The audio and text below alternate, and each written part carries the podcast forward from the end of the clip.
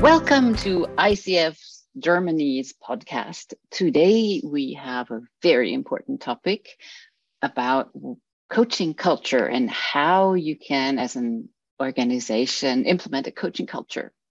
And we are um, together with Raf Zaniewski, who is a leadership coach, solution focused leadership coach, a mentor, supervisor, training uh, trainer, and he's his, he was a learning and development specialist and thought leader around coaching culture before he became uh, self-employed and founded his own company. So welcome, Raf. Thanks for having me, Kirsten. Thank you. And I think this topic about coaching culture is a very modern topic, and a lot of organizations are looking to implement a coaching culture, also driven by this idea of psychological safety and helping people grow in the organization. And I'm wondering, um, what is a coaching culture?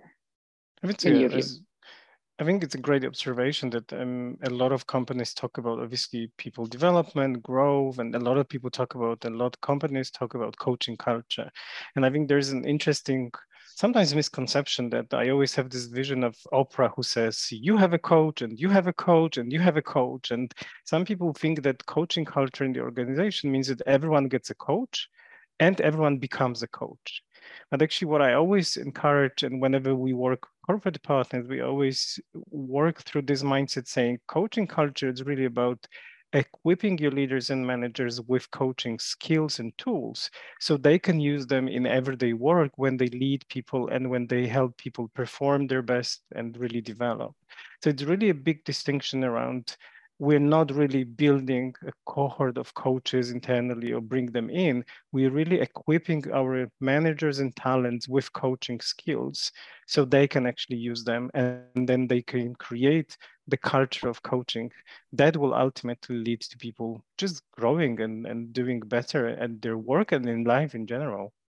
Mm. And um, an- another objection that I often hear from companies who are desiring to create a coaching culture is that their managers will say, But I don't have time to do these 60 minute formal coaching conversations. And also, my direct reports will basically asked me, you know, what which weird seminar did you go to? Are you now a psychoanalyst? What's going to happen in these coaches? I can't do this.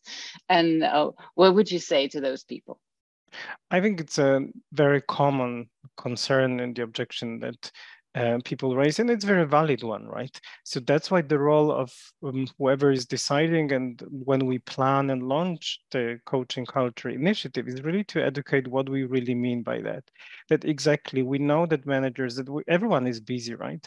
But it doesn't mean that if you use coaching skills, you have to have a 60 minute coaching session with your direct report it's about things like, for example, a five minute coaching conversation using free fall coaching questions when they come to you for some advice or feedback, right? So it really is about giving people tools and skills so they can see coaching skill is a skill, just like giving feedback, that they can be used as or if or when it's required, right? Exactly in the flow of work or in the flow of leading or managing, that they can actually use instead of saying, I want you to do this, they can actually pause for a moment and, and ask a coaching question mm-hmm. first. Mm-hmm. So it's really about exactly explaining to people saying, I don't expect you to coach 60 minutes to do the formal coaching session. I want you to be comfortable and equipped to use coaching skills that you learned to lead better and to help others grow and develop and perform. Mm-hmm. Mm-hmm. And I, I think these uh, water cooler coaching conversations or you know somewhere in the hallway they're, they're not like coaching conversations but they can be better conversations using coaching skills so that's also part of a coaching culture or maybe also how you deal with mistakes do you view them as a punishable mm. offense or do they view, do you, you view them as an opportunity for learning? And, and i think that that's the shift that happens when um, you integrate a coaching culture and uh, you are also by that then uh, looking at psychological safety. I don't know. Am i onto something? Or what would absolutely. And i know that you have the same experience that whenever we offer people some coaching skills they always come back saying I do so much better when I'm in conflict situations. I just communicate better. I I have different kind of conversations, much higher quality conversations, because suddenly they realize the power of curiosity, for example, right? Instead of just basically pushing their ideas and being in conflict, they just get, first of all, curious about what other person really wants and needs, right? A simple question when someone complains, and then you switch their attention to what is really needed rather than why do they complain. So as you said, it's a perfect observation. It gives us an opportunity to simply operate better and navigate better every potential situation at work, but also at home, let's be honest, right? when I'm in with my partner, I can also get curious rather than just get furious first and then say, well, why didn't you put those socks in the in the bin, right? Instead of just saying, yeah. So excellent point. All sorts of interpersonal relationships and um, and uh, situations within the organization context become different once people realize they can do things differently. Mm. And, and now the question is really if you're an organization that has a culture that's different from what we've just described, and you are maybe a learning and development specialist, or you are an organizational developer, or you are the CEO of an organization and you're observing less than optimal conversations happening, how do you help an organization to implement a coaching culture to lead that organizational change? I think the key here is really to partner with the business, right? Not to be the ones that we say, hey, we are in HR, we know better than you. Oh, we know because we read the latest study, right?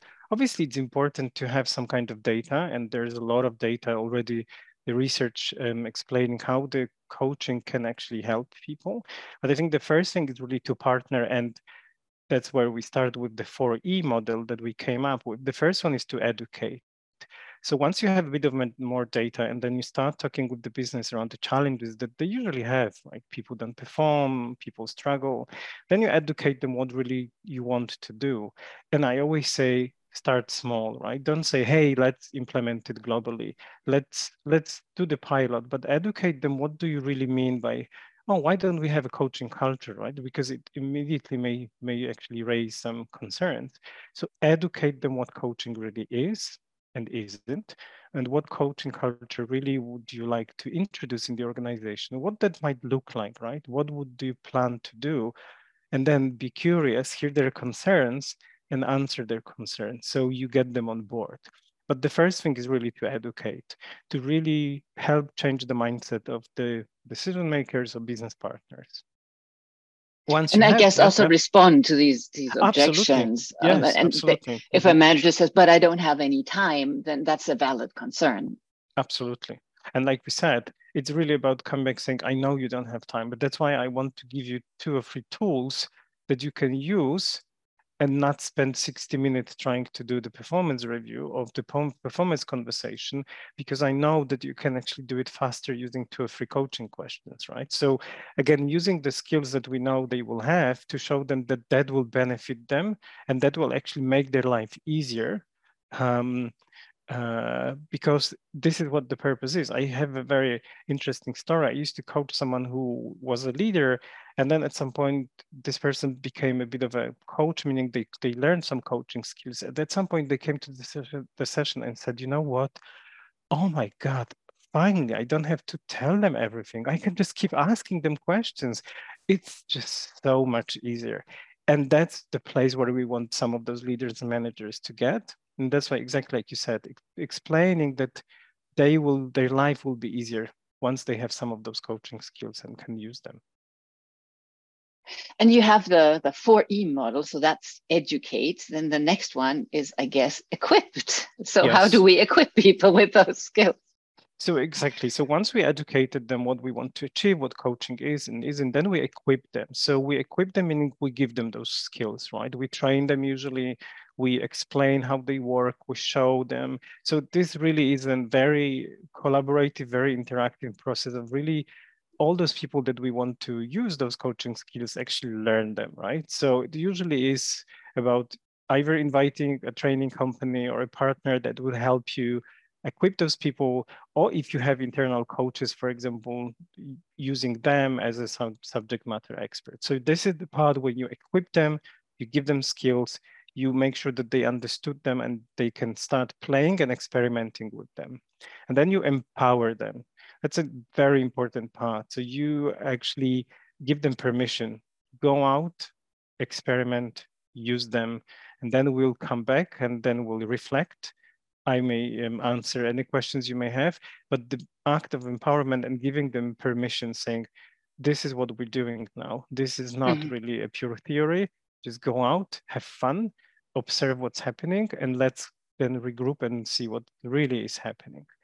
And once you empower them, the last bit, which is a corporate bit as well, but it's very important, is really to endorse. So as we know that if you want to lead any change within the organizational space, it's important to have an endorsement. So ideally someone who is senior enough, or maybe, let's be honest, a lot of senior leaders have experience coaching, right? Some of them are trained to be coaches. If you have someone like that in the organization, why don't you use them and invite them to be the, the sponsor, to give the endorsement to the initiative that will really be a transformational initiative across the organization. So as we said, you educate, you equip, you empower, and then you endorse. And you never ever forget about creating spaces for those people who will be using those coaching skills to come to you or somebody else for support and for some form of supervision, right? To, to reflect what's mm. working, what's not working. So you can be close to the program and throughout the life cycle of that really be helpful and help these people really do it. Mm, mm-hmm, mm-hmm. Uh, that reminds me of an initiative that we had uh, in in my company, uh, which was deliver pro bono coaching to an organization who wanted to do a, a switch to a coaching culture, and we just gave um, everybody who wanted three free coaching sessions um, from from our graduates or for people who are willing to do it and just this experience of being coached um, even led to a significantly higher number um, of people you know rating themselves uh, mm-hmm. of what do i know about coaching i think that went up from 3.7 to 4.2 or something it was really measurable mm-hmm. that people were educated by experiencing it experiencing it and also equipped a little bit with coaching skills. Not not much but mm-hmm. i like this way of educating by getting people the experience because it's so hard to explain coaching. Oh yeah. Mm-hmm. i love this idea. Exactly. Like we often do just be there and like offer them the experience because that will probably address a lot of those concerns, right? For some people who say, I have no idea what those coaching really is, right? Is it, diff- is it the same as mentoring? I thought it's the same, right? And then only once you, as you said, it's difficult to explain, or you can use PowerPoints and other stuff, right? You can use theories, and people say that these are a lot of words, right?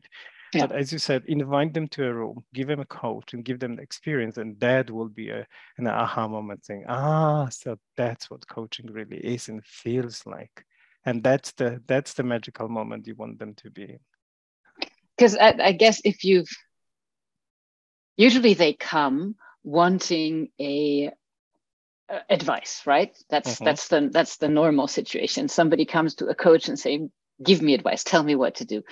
And that's just such a powerful narrative in our um, in our world that if i have a problem i need to go somebody to someone who will tell me what to do. So it's a bit counterintuitive mm-hmm. to have mm-hmm. someone actually have someone okay i'm not going to tell you what to do but i'm still going to help you um, and I, I, guess that's that's a really wise way of, of doing it because then you also recognize who is willing to buy into the different narrative and who wants to stick with the old narrative i mean you can't force people to use mm-hmm. coaching then and i mean that'll be counter coaching actually definitely. Yeah. And exactly like you said this is the different experience that they may immediately or initially want. Like i want someone to tell me what to do.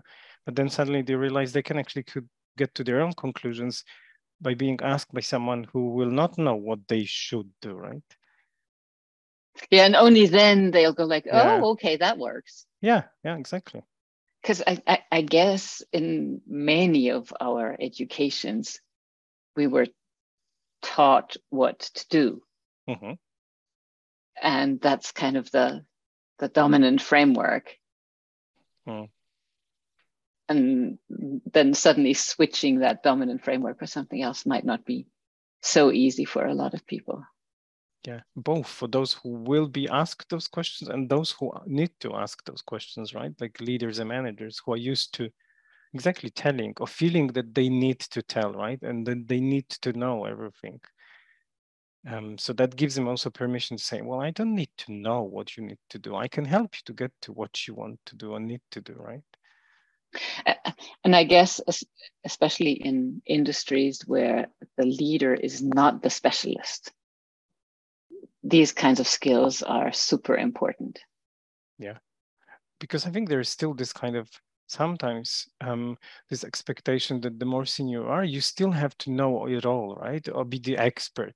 But very often, let's be honest, we see that the leaders that do not have and they don't need to have the technical expertise because their their qualities about strategic thinking, leadership, right? And that's where their strength is, and they can actually use the coaching here. They don't need to know all those technical details, right? They they maybe needed this as, as they were junior contributor. Yes, exactly. So so it's really valuable for a lot of reasons to have people engage in a in, in shifting to a coaching culture. I think may, maybe this is not valuable for every single organizations. Mm-hmm. I don't I don't know, mm-hmm. um, but I've heard that even the U.S. military is using these things. I was asked once to um, pitch for for I think the U.S. Navy. Mm-hmm. I mean, I didn't get the job, so I was, but I, that's how I know they are even the military is engaging in these activities at them and this is something where you would think command and control is the dominant narrative of leadership.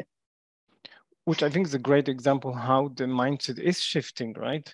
That those companies that we may not initially think oh they would go for coaching right? Clearly that they are even experimenting with this idea because i think a lot of companies realize that there need there is something in that and we know some success success stories. So I think a lot of companies are curious to see how they can actually implement this.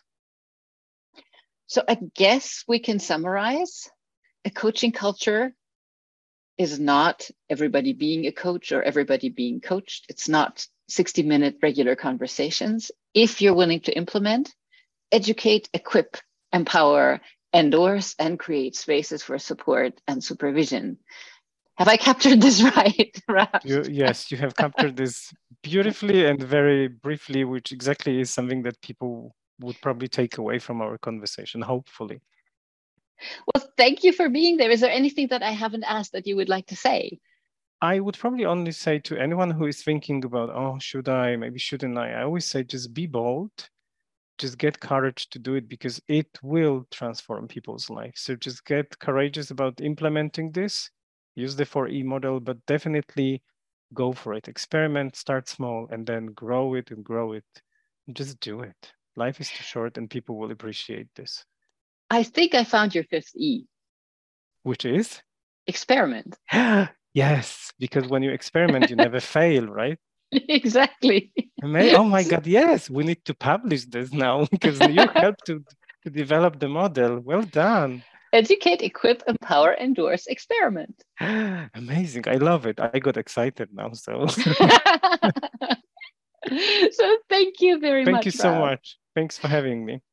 And um, well, bye bye. Thank you.